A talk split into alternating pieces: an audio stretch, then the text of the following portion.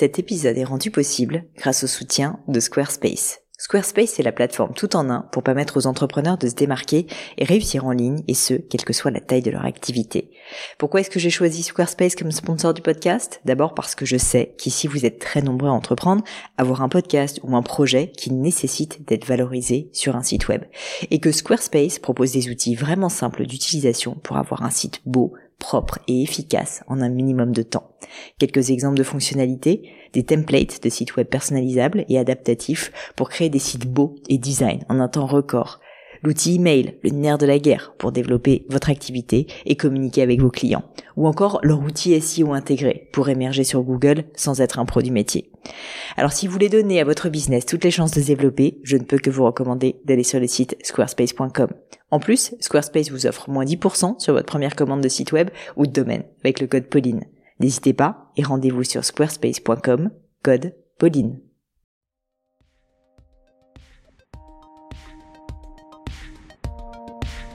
Hello les amis, ici Pauline Legno, j'espère que vous allez bien et je vous emmène avec moi aujourd'hui pour un nouvel épisode du podcast.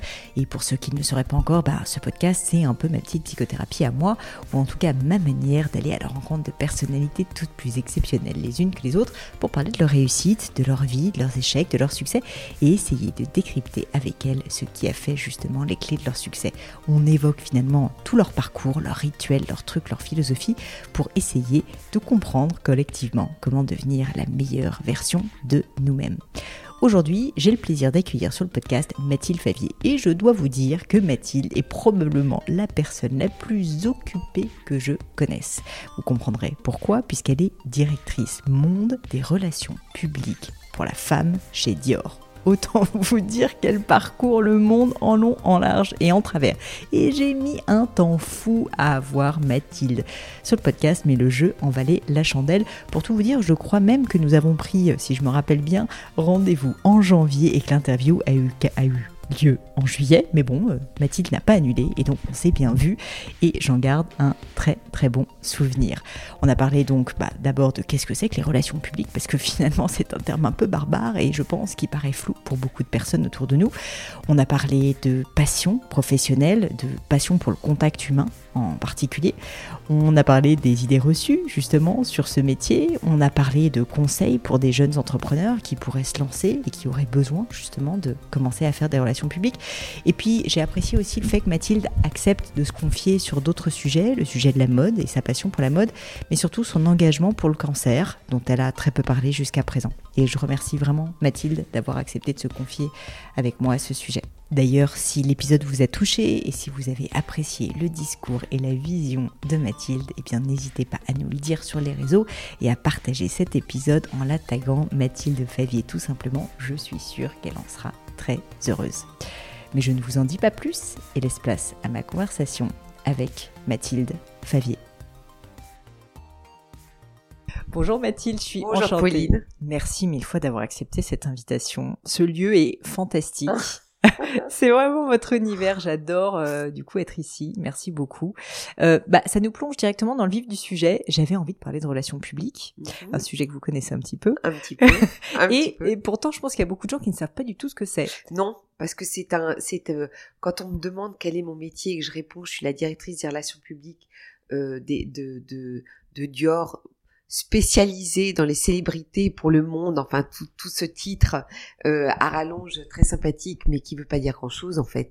Je pense que d'être, euh, de, de diriger les relations publiques, d'abord c'est, c'est un métier qui, euh, qui, qui prend sens dans, le, dans, le, dans les relations humaines. Hmm. euh, déjà. Je pense que euh, de, de diriger des relations publiques, c'est déjà, enfin, j'imagine d'avoir un, un carnet d'adresses, euh, des réseaux, euh, des, des accointances avec certains, euh, que vous me demandiez un service et que je puisse vous le rendre en appelant Mm. telle ou telle personne qui elle-même a confiance en ce que je vais faire pour elle et si elle-même m'a demandé un service que je lui ai rendu euh, correctement, et ben euh, voilà, elle sait qu'elle peut avoir confiance et qu'elle peut elle-même me rendre euh, ce service.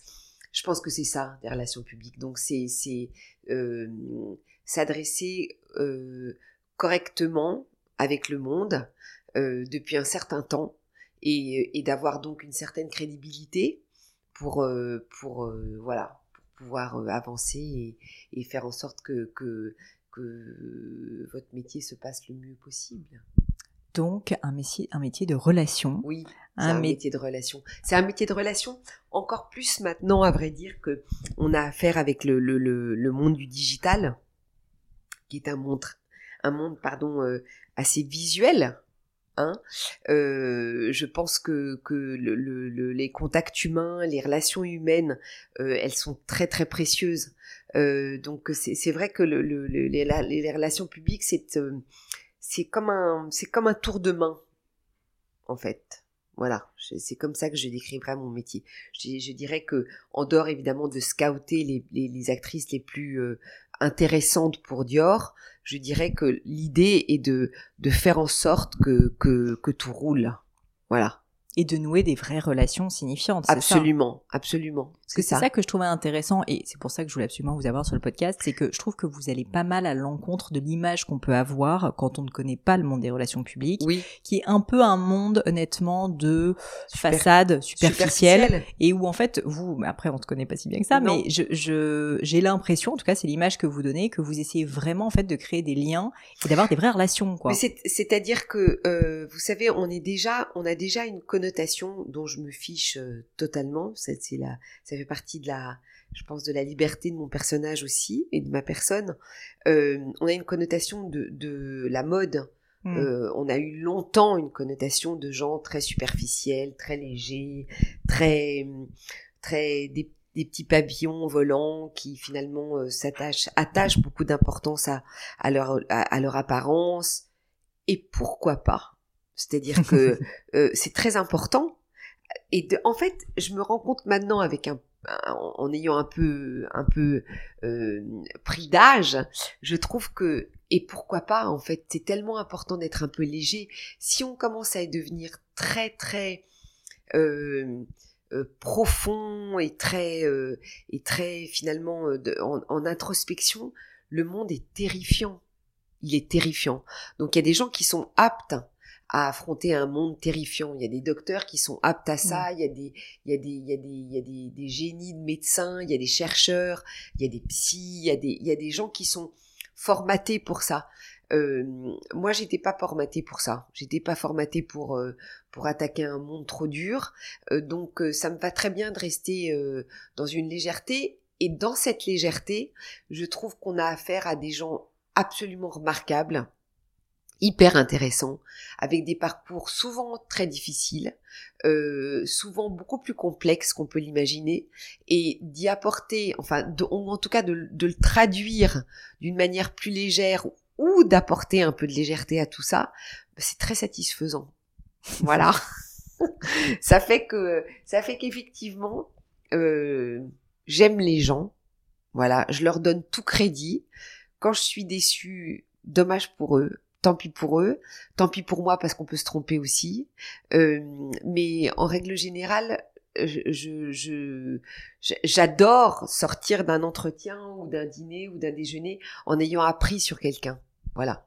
Je trouve la, la, race humaine, parce que je pense qu'il faut l'appeler comme ça, je pense qu'elle est très surprenante, dans le mauvais comme dans le bon, mais quand c'est dans le bon, euh, j'adore y retenir quelque chose d'un peu percutant si on, on, on, revient vraiment au sujet des relations publiques, toujours pareil pour essayer de le décrypter, de le comprendre. Vous avez expliqué donc il y a la partie un peu scouting, donc identifier les talents, qui mhm. doit être une partie hyper les. Repérer, les repérer, avant qu'ils soient connus, quoi. Avant, tant qu'à faire, oui, c'est ça, c'est la, c'est la force d'une, c'est la force de notre équipe.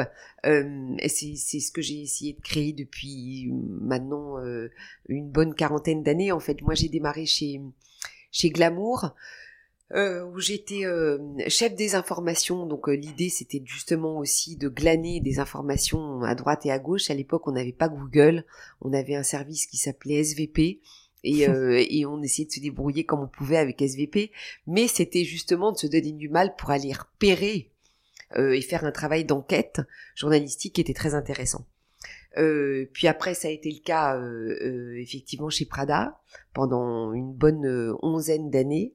Euh, et c'était de, de, de, enfin mon rôle était de, euh, comment vous expliquer bien, de, en fait, de dispatcher la marque sur les bonnes personnes. Voilà, donc c'était à nouveau un travail d'image qui est très important parce que pour pour pour des maisons de couture en fait d'être d'être d'être attribué aux, bonnes personnes, euh, c'est aussi important que d'être mal attribué aux mauvaises personnes. Mm. Donc euh, là, mon, rôle était de, de voilà, de, de, faire véhiculer la marque en France euh, sur le bon milieu. et puis chez Dior, c'est de découvrir des nouveaux talents. Voilà, à travers le monde, on a des équipes hyper bien rodées en Asie, aux États-Unis, en Europe, que je vais visiter régulièrement. Voilà. Euh, une équipe très très soudée qui a compris en fait le, les, les desiderata de, de Maria Grazia Curie et voilà notre notre, notre rôle principal c'est d'aller scouter euh, des talents effectivement un peu à l'avance. C'est mieux. Voilà. Et puis après de créer un lien aussi avec eux comme on disait. Alors après c'est un autre travail. Après c'est c'est autre chose. C'est-à-dire qu'une fois qu'ils ont été signés euh, on a l'impression de parler de, de poulains sportifs parce qu'ils sont. Euh, c'est en fait ce qui est, ce que c'est la partie que j'adore d'ailleurs parce qu'ils arrivent dans cet univers de Dior qui leur est souvent euh, peu familier. là, ils découvrent le monde du rêve, vraiment de, de la de la du rêve, une espèce de bulle qui est complètement, d'ailleurs, qui nous met un peu en dehors du monde aussi. Ça, il faut le reconnaître, et c'est bien agréable parce que là encore, ça nous évade et on a besoin de ça on a la chance de d'avoir voilà d'avoir à, goûter à un monde qui n'est pas le monde réel en fait mmh. ici. Euh, donc ces jeunes poulains, euh, je sais pas voilà, elles sont. Euh, je m'occupe des femmes moi, hein, je m'occupe pas des hommes. ces femmes, elles sont assez exquises parce qu'elles sont toutes très pures et très. c'est très rare en fait qu'on signe des gens qui sont déjà très confirmés dans le monde du cinéma et du théâtre et des artistes. Euh, et donc elles arrivent dans un monde qui leur est peu familier. Et là, effectivement, le but, c'est qu'elles fassent partie de la famille. Et quand on fait partie d'une famille, enfin quand on rentre dans une famille, on fait, euh, eux font des efforts en fait pour y être bien acceptés. Mais nous, on fait en sorte aussi qu'ils y soient euh, confortables euh, et qu'ils se sentent à l'aise. Voilà. Donc l'idée est de construire une relation. Hmm. Ce, qui est, ce qui est intéressant aussi. Oui, puisque ça s'inscrit dans le temps et, j'ai cru comprendre, et vous parliez du carnet d'adresse initialement, un carnet d'adresse, bon, bah, c'est bien d'avoir un numéro, mais bon, si la personne n'a pas la... Pas voilà, c'est ça. C'est un peu comme la stagiaire, ça. C'est un peu comme le, c'est un peu comme la fille qui a été pistonnée pour arriver quelque part. C'est, c'est ce que je dis toujours à ces filles jeunes qui viennent me voir. Je leur dis, vous savez, il n'y a pas de honte à être pistonnée, au contraire, c'est super. Vous avez la chance de pouvoir être aidé. Bon, après, il faut faire ses preuves. Et c'est pas dit que vous les ayez fait non plus. Donc, euh, donc, donc tout ça, euh, tout ça est fait pour rassurer les uns et les autres. voilà. J'étais euh, j'étais tombée sur une citation de votre part que j'avais trouvée vraiment intéressante. Je vais vous la lire et je veux bien que vous vous, vous élaboriez dessus. C'était, si je me trompe pas, je ne ressens pas mon activité professionnelle comme un métier. Je suis faite pour le contact humain. Et, et en plus, pour avoir essayé de caler un rendez-vous avec vous depuis quasiment deux ans, temps. voilà, c'est ça. Euh, je sais que vous n'arrêtez pas. Et pour autant, vous dites que, bah voilà, c'est, en fait, c'est une passion, quoi. À ce stade, c'est même plus un métier. Alors, écoutez, je, euh, la, la, la, la, première phrase, c'est tant mieux. Ça veut dire qu'au moins, ça, ça, je vois très bien à qui euh, j'avais dit ça euh, il y a un certain nombre d'années et, euh, et je le pense sincèrement. C'est-à-dire que je, je pense que c'est vérifié euh, jour après jour. J'aime les gens. Voilà, j'aime les gens, j'aime j'aime m'intéresser à eux, euh, j'aime les aider si je peux. Euh, et ça c'est voilà, je, pense que c'est compliqué après de vous le de vous le d'insister là-dessus, mais c'est en tout cas c'est une phrase que je ressens euh, de, de, la même façon que je la ressentais quand je l'ai dite il y a une dizaine d'années. Euh, la deuxième partie de la phrase, c'était à propos de. Je suis faite pour le contact humain. Oui, c'est ça. Donc ça, je suis faite, ça je vous ai dit. Je, je suis faite pour le contact humain, ça c'est vrai. Mais et euh, donc je ne ressens pas mon activité professionnelle comme un métier. Oui, alors après c'est vrai que euh, ce qui est un métier, je vais vous dire, ce qui est un métier, c'est qu'on a une vie, comme vous me disiez après. Euh, moi, j'ai Instagram, comme comme vous tous, euh, et j'ai un Instagram qui qui est assez vivant. Je, ne poste pas de photos de moi d'avant tellement. Je ne me projette pas tellement dans le futur j'ai la chance de vivre dans le moment présent.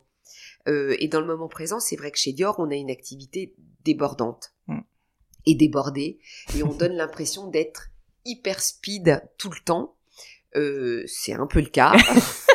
c'est un peu le cas. C'est un peu le cas. C'est-à-dire que là, en plus dernièrement, il y a eu quand même pas mal d'événements entre l'Inde, le Mexique, euh, Com, euh, le Festival de Cannes, euh, et qu'on travaille déjà. Enfin, hier, voilà, j'ai une, une fille de mon équipe qui m'a déjà annoncé que le 13 mai prochain, 2024, nous aurons un défilé croisière. Le lieu sera dévoilé en temps et en heure. Donc c'est vrai qu'on est dans une activité très intense. Mm. Euh, mais c'est pas pour ça qu'on est hyper stressé, et hyper speedé. Moi, je, je trouve que c'est un immense luxe de faire ce qu'on aime.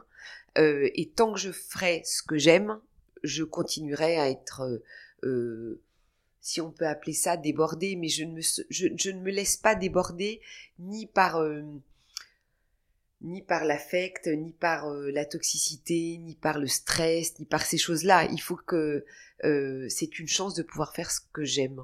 Voilà. Donc tant que je peux le faire comme ça, tant mieux. C'est encore le cas, mais je, ne suis pas débordée au sens, voilà, hyper stressée.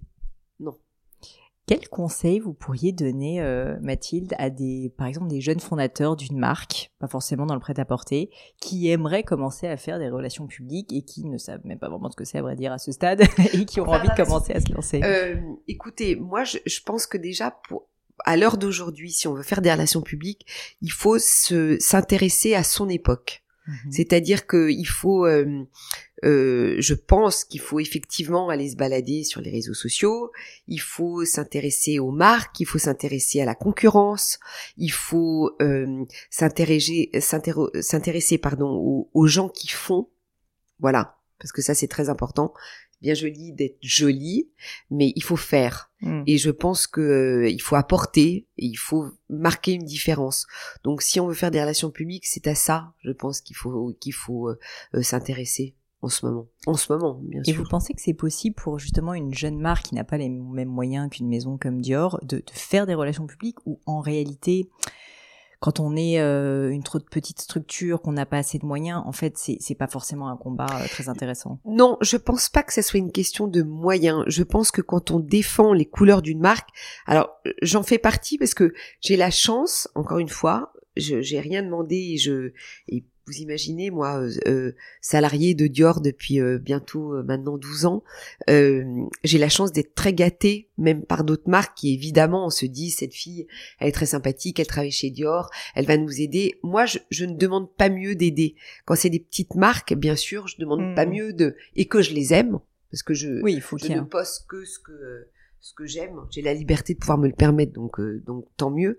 Euh, je pense qu'il faut avoir l'audace de de de faire porter euh, votre produit à des gens qui vous attirent, euh, à des gens en qui vous croyez, et c'est un petit coup d'audace. Voilà, c'est un petit coup de bagou et de se dire voilà, je vais lui faire porter euh, ma petite pochette ou je vais lui faire porter ma petite crème pour les mains, et puis on verra bien. Voilà, euh, c'est ça les relations publiques aussi, c'est d'avoir un certain culot quand même. Mm.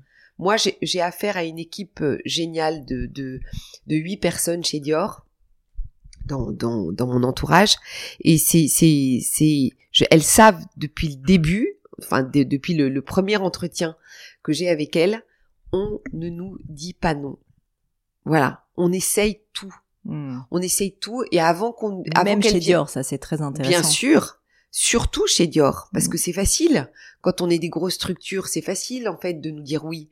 Mais je trouve que avant qu'elles viennent me voir en me disant Mathilde, je suis désolée, on nous a dit non. Je vous assure qu'il faut quand même qu'il y ait un sacré tour de manivelle, parce que euh, la persévérance, pour moi aujourd'hui, c'est primordial.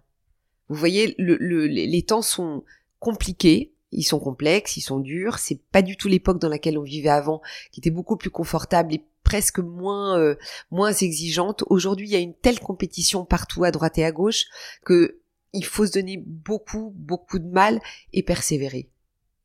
Je pense. Vous auriez un exemple, alors sans citer de nom forcément, mais un exemple bah, de, justement euh, arriver à avoir ce culot, réussir à walk the extra mile, comme ils disent aux États-Unis, pour atteindre un objectif ou euh, toucher une personne qui Non, mais je, je, peux. Alors, euh, oui, toucher des personnes, ça c'est certain, mais euh, j'ai pas un exemple.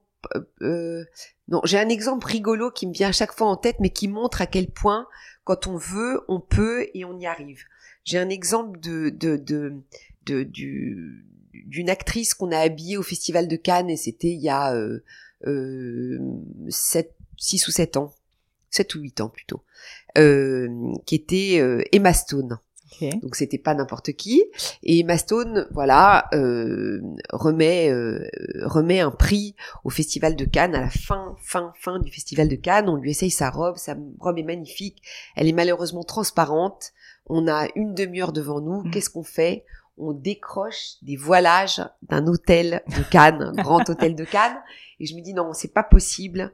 On va la voir. Elle n'était pas sous contrat avec nous. Elle va porter Dior aujourd'hui. On a fait cette robe qu'on adore, qui était vermente, magnifique, qui ne sera pas transparente. Et on a décroché des voilages et elle a monté les marches. Et elle était magnifique. Il y a des solutions à tout. Voilà, c'est comme ça que je suis créée, c'est comme ça que je suis formatée. Tant que je peux imaginer que ça peut se passer comme ça, tant mieux. Mais euh, mais maintenant des exemples euh, pour signer certaines personnes, vous savez malheureusement maintenant c'est beaucoup plus réglo tout ça. Hmm. Voilà. Oui, il y a une époque plus du où tout au petit bonheur la chance maintenant. Hmm. Où on a les moyens effectivement de signer euh, une actrice qui est encore libre euh, pour pour euh, voilà pour, pour pour hausser les couleurs de Dior ou, quelqu'un d'autre le fera pour vous, malheureusement. Euh, une dernière question sur ce sujet avant qu'on parle plus en détail de, vous et du reste de votre carrière, c'est euh, peut-être le souvenir le plus fou que vous ayez eu dans votre euh, carrière de relations publiques, alors au sens large, hein, mais est-ce qu'il y a quelque chose qui vous vient à l'esprit comme un moment particulièrement marquant, enfin je sais pas, une fierté peut-être? Non, il y a eu une fierté, bien, on vous savez, c'est ce qu'on disait avec mon N plus 1, qui est Olivier Bialobos, euh, qui est le directeur de la communication de, Dior, de gros Dior, Dior euh, euh, parfum, beauté, couture, maison. On a tous eu un coup dans notre carrière. On a tous fait un coup. Moi, j'aime pas dire ça parce que c'était pas un coup, c'est une amie, mais effectivement d'avoir à l'époque habillé euh, euh, Cecilia Attias, qui était donc la première dame de France avec une marque italienne. Ça, c'était quand même une prouesse. Ça, c'est à l'époque de Prada. Ouais, absolument. Et elle n'était, euh, elle n'était pas habillée dans une maison de couture française. Hmm. Euh, c'était sa volonté. C'était une robe qu'elle avait achetée. Et, mais c'était, c'était un travail de relation publique parce que c'est une femme que j'ai rencontrée, qui, qui a été mon amie, qui, euh, qui, qui l'est toujours. Enfin, c'est, c'est, ça, c'était effectivement, c'était euh, si on peut appeler ça un coup de carrière, c'était un coup de carrière, mais en même temps, elle était, on était proches et, euh, et, elle a trouvé sa robe. Mais c'était c'était euh, quelque chose de. Euh, J'aimerais, si, si ça vous convient, euh, revenir un petit peu en arrière et parler euh, du commencement, remonter à votre enfance. Est-ce que vous pourriez me parler justement de votre enfance Comment était la petite Mathilde Où est-ce qu'elle est née À quoi ressemblait sa vie? Alors, écoutez, Mathilde, elle est née le 26 septembre 69 à Neuilly-sur-Seine euh, de d'une mère lyonnaise, d'un père français parisien, euh, mère française aussi, euh, une enfance, je dois dire, très aimée, très choyée, euh, deux sœurs formidables, une victoire que vous connaissez peut-être, ma sœur aînée qui est aussi ma marraine, euh, une plus petite qui a 18 mois de moins que moi, euh, qui, avec qui j'ai été élevée comme une, jumelle, enfin une jumelle qui est blonde aux yeux bleus et beaucoup plus grande que moi. Euh, on a été élevés, on n'a pas beaucoup posé de problèmes. On a été élevé, euh, même je dirais, on n'a pas posé de problème. On a été élevé à l'Institut de l'Assomption, euh, à Lubeck, qui était à l'époque une école de filles. Euh, c'est plus le cas, c'est une école mixte, une école où on était en uniforme, euh, en bleu marine et blanc, avec des soquettes l'été et des collants de laine très épais et bleu marine l'hiver. Euh, et effectivement, on a eu une enfance très amusante. Et on a connu à Lubeck d'ailleurs des filles qui sont restées nos amies et qui sont des filles de mode. Emmanuel Alt, Vanessa Seward, Camille Micheli, euh, euh, Fanfan, Bouscas, tout ça c'est des gens qui sont restés dans la mode. Et alors, alors qu'on a été élevé en bleu marine et blanc et en uniforme. Mm. Mon oncle, le petit frère de ma mère, c'est peut-être ça aussi qui a, qui a marqué un pas dans notre, dans, en tout cas dans, dans ma carrière de mode. Mon oncle Gilles Dufour est le petit frère de ma mère, a travaillé pendant 20 ans auprès de Karl Lagerfeld où il dirigeait, Mm. avec qui il dirigeait le, le, le studio de Chanel. Donc j'ai grandi quand même dans cette ambiance légère. Vraiment Créative légère. aussi. Créative, artistique, un peu auberge espagnole quand même, que des filles autour de mon père, euh, un peu euh, cultivée et, et surtout très fantaisiste. Mm. Voilà, à la maison on s'amusait, et c'était pas du tout conventionnel, même si on était dans un milieu qui était quand même super bourgeois et, et très euh, convenu. Mais on n'avait pas du tout une vie conventionnelle. On avait une vie. euh, euh, ma mère est pleine de charme. Euh, c'est quelqu'un d'amusant elle-même. C'était gay. C'était euh, c'était assez joyeux. Alors j'ai une question pas facile pour vous Mathilde, mais vous me parlez de vos parents. Euh, J'aime bien savoir quelles sont les valeurs les plus importantes ou les plus marquantes euh, que vos parents vous ont transmises. Alors, déjà, c'est vrai que quand je vous parle de relations humaines, l'humain avait une place primordiale chez nous. C'est-à-dire que quand il y en avait pour 10 à table, évidemment, il y en avait pour 14.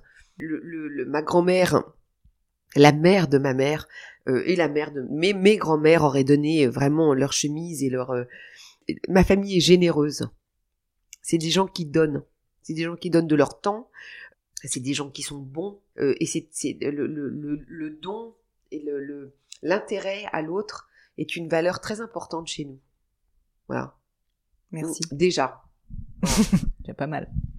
Vous disiez, euh, vous disiez que vous avez baigné donc très tôt dans le monde de la mode, mais vous avez été attiré par ce milieu euh, dès la, la plus tendre enfance. C'est arrivé un peu par hasard. Enfin, comment est-ce que vous êtes arrivé à vous y intéresser vraiment? Non, vous savez, c'est pas vraiment arrivé par hasard. Mon oncle était, voilà, c'était, c'est cette personne-là. Il connaît beaucoup, beaucoup de monde. Euh, il a, ch- il a eu la chance. À l'époque, on voyageait pas non plus comme des dingues. Ouais. Euh, Gilles, il, il voyageait beaucoup, il rencontrait du monde partout, et il a eu accès ce, à ce, milieu assez jeune. Et nous, on était comme des petites filles complètement, euh, euh, enfin, on était illuminés là-dedans. C'était et ça nous a permis, je dois dire, d'avoir très jeune beaucoup de recul sur ce milieu de la mode. C'est-à-dire que on n'a jamais été fan, on n'a jamais été euh, euh, des obsédés de tout ça, on n'a jamais été. Mais en revanche, ça nous amusait. Mais je pense que on a gardé quand même. J'ai un souvenir de ma mère qui nous disait toujours. Alors on lui disait le matin comment on s'habille, comment on s'habille, même si c'était bleu marine et blanc, comment on t'habille. Un pull, une jupe, un pull, une jupe. C'était pas un sujet. Vous voyez, la mode régnait un peu à droite et à gauche. Ça nous amusait, on était coquettes. On jouait, euh, moi, peu à la Barbie, beaucoup à la poupée.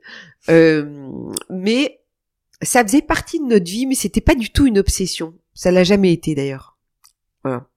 Et donc vous commencez à travailler. Vous en avez parlé euh, d'abord au Glamour, si je me trompe pas. Alors moi, j'ai travaillé, j'ai passé un bac B, économie.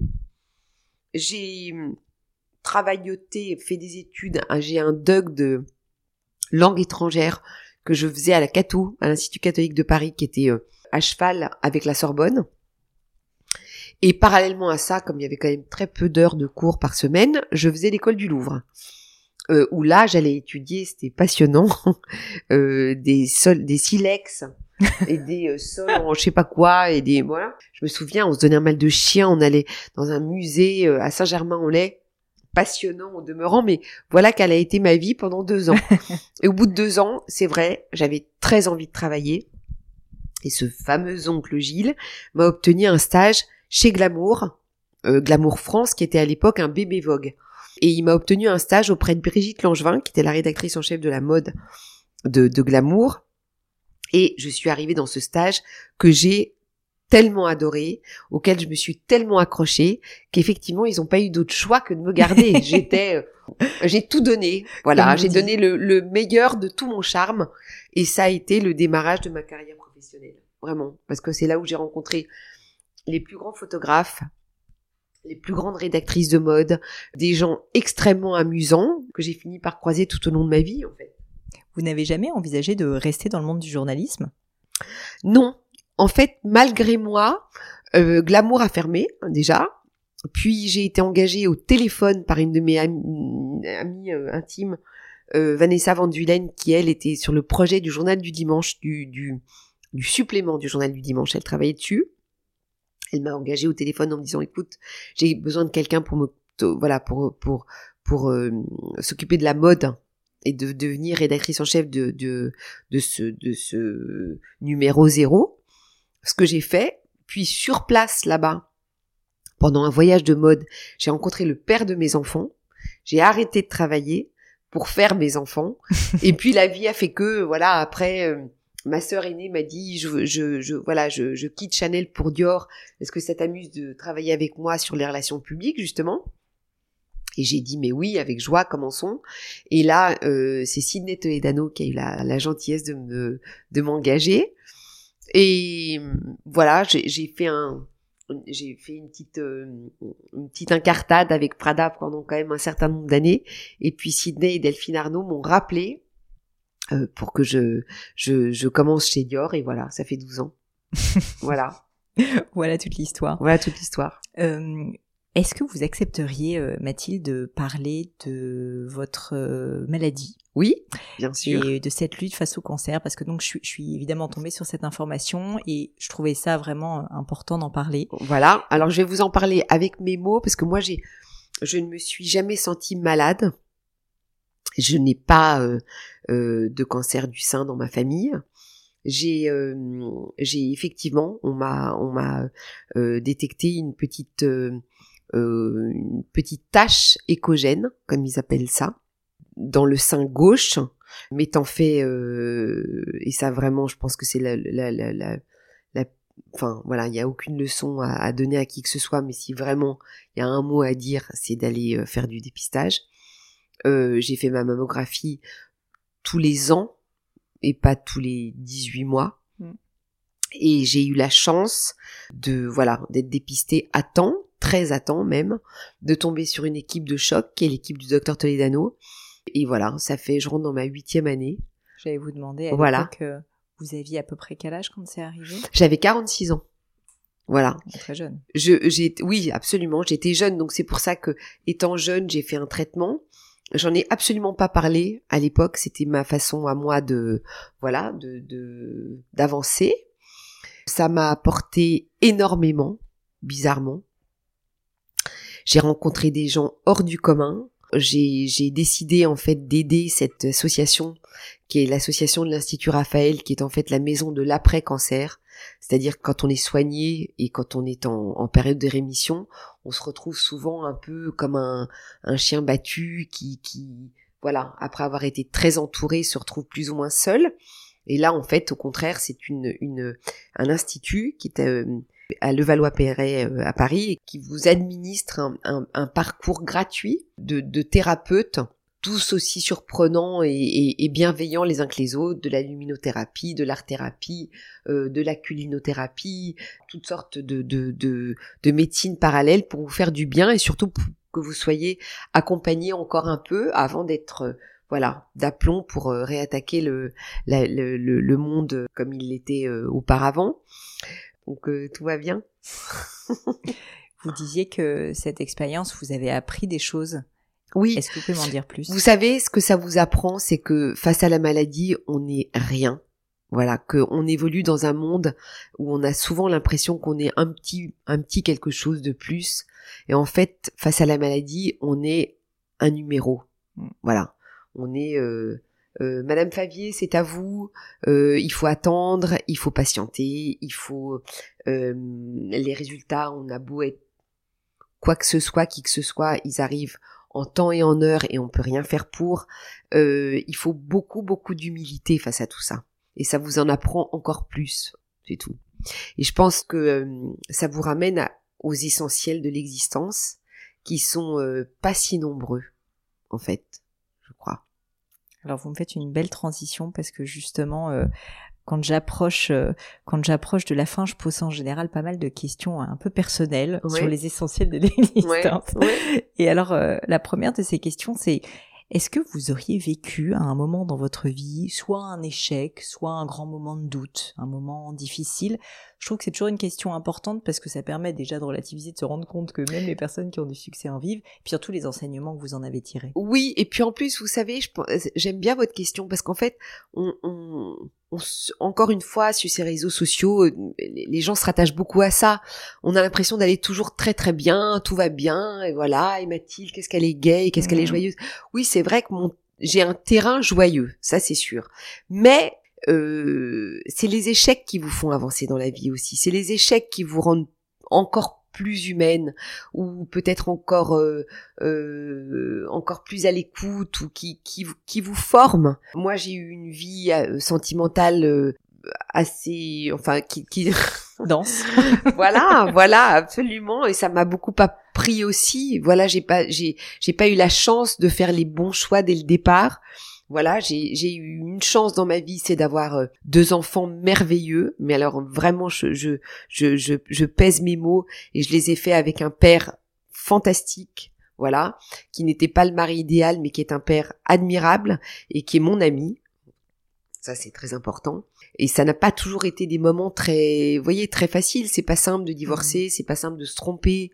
Euh, c'est, voilà, j'ai pas eu un, on va dire que j'ai pas eu un parcours sentimental complètement euh, longiligne.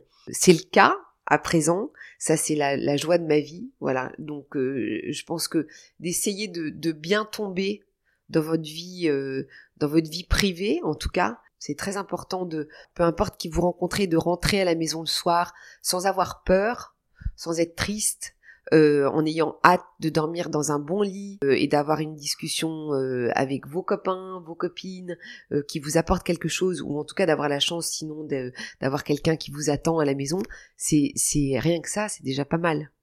Vous avez le sentiment que par le passé, vous avez pu mettre votre carrière devant votre vie personnelle, enfin en tout cas, c'est un regret que vous avez pu avoir? Non, j'ai jamais eu ce regret-là. Non, non, j'ai eu, j'ai la sensation, si c'était à refaire, je referais exactement pareil. Il y a certaines personnes que j'éviterais de faire rentrer dans ma vie, mais, euh, mais bon, tout le monde se trompe. Mais sinon, je, je, non, non, je ne, je l'ai brodé d'ailleurs. Je ne regrette absolument rien. Vous l'avez brodé? Je l'ai brodé de mes blanches mains. Ça m'a pris un certain temps. C'était sans, sans, doute thérapeutique, mais, euh, mais non, non, je regrette rien du tout, du tout, du tout. Euh, une autre question que j'aime bien poser, c'est qu'est-ce que vous trouvez beau? Ça peut être au sens littéral, bien sûr, ou sinon euh, métaphoriquement, ce que vous trouvez beau comme émotion, comme rencontre. Vous savez, ce que je trouve beau, ça se limite à un mot. Ce que je trouve beau, c'est ce qui est vrai. Je trouve que c'est jamais laid quand c'est vrai. C'est jamais vulgaire quand c'est vrai. C'est jamais euh, moche, c'est jamais, euh, c'est pas vilain, c'est c'est toujours euh, touchant, c'est toujours émouvant, euh, c'est toujours très beau, c'est toujours joli, c'est toujours, voilà, la vérité, elle, elle est, pour moi, elle est jamais décevante. J'aime beaucoup cette réponse. est-ce que, est-ce que vous pourriez me dire à l'inverse, qu'est-ce qui vous irrite, qu'est-ce qui vous met mal à l'aise ou Alors, vous enrage un peu Moi, je, je, je, dois avouer que je me réveille de bonne humeur. Ok. Voilà, je suis ainsi formatée.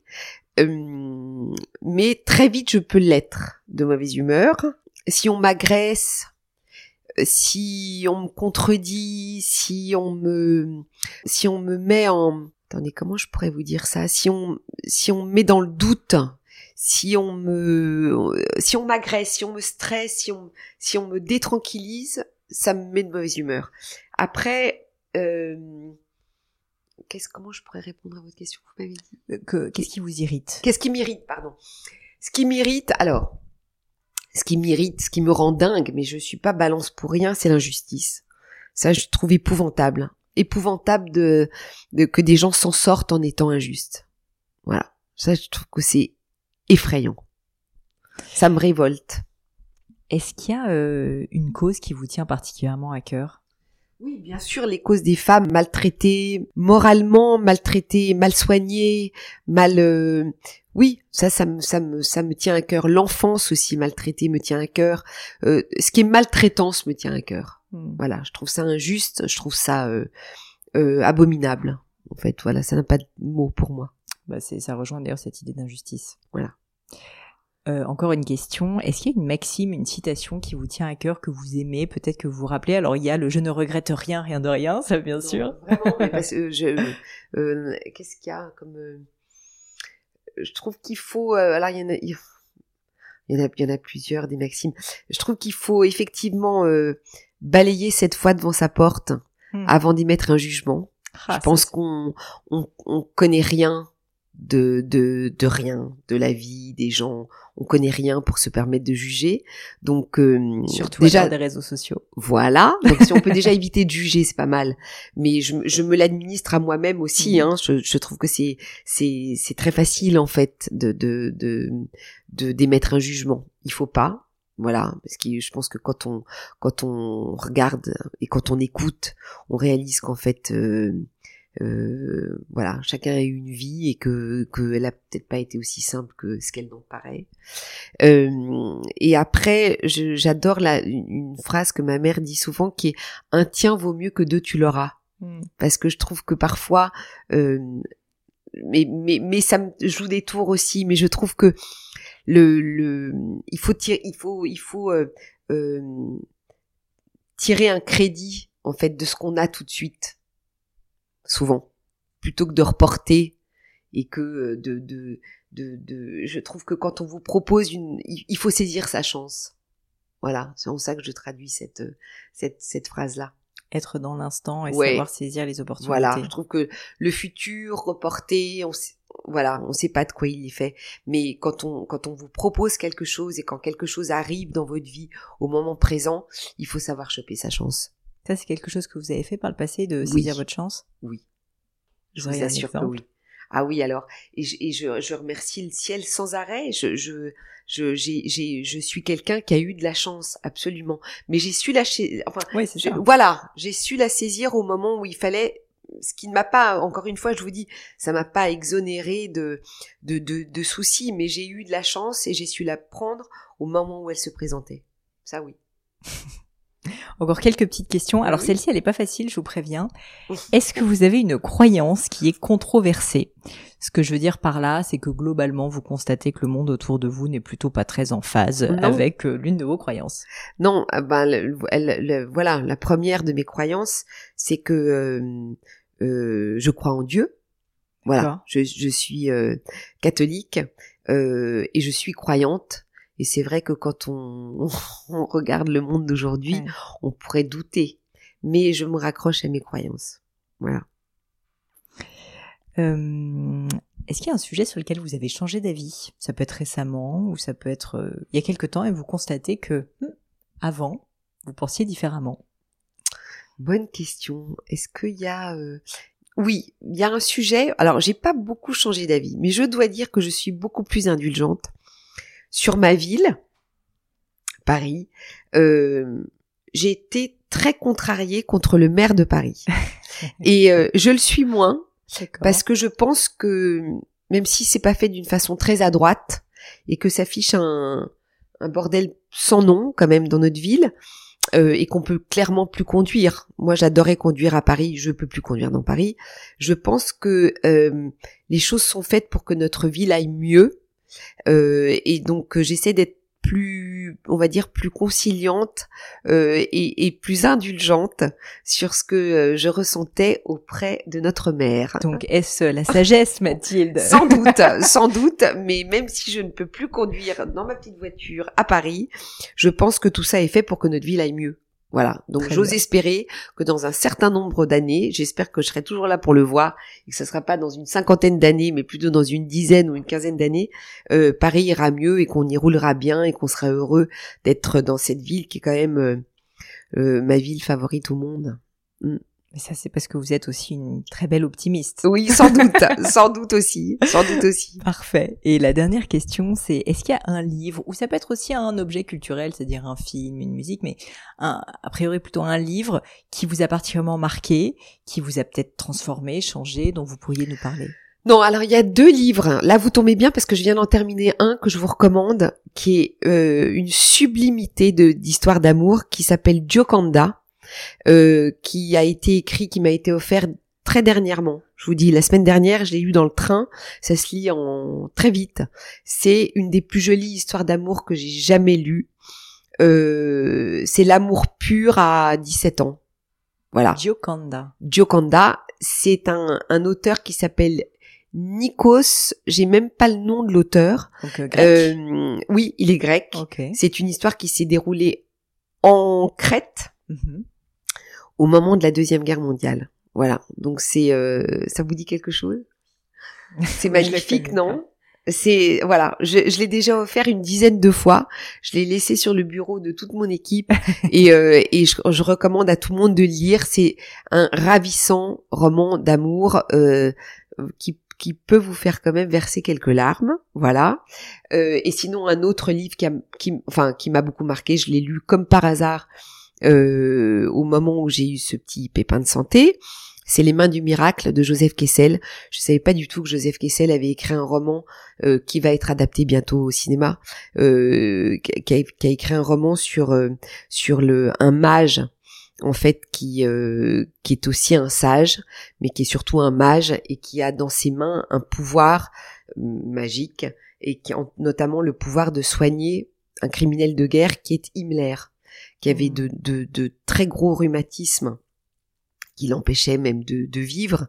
Et, et ce mage, en fait, est la seule personne au monde qui a réussi à, à, à voilà, à le soigner. Donc c'est tout un paradoxe entre euh, ce don qu'a cet homme euh, et le, le- le métier qui passe avant, puisque il permet à cet homme de, de continuer à être un monstre, en gros.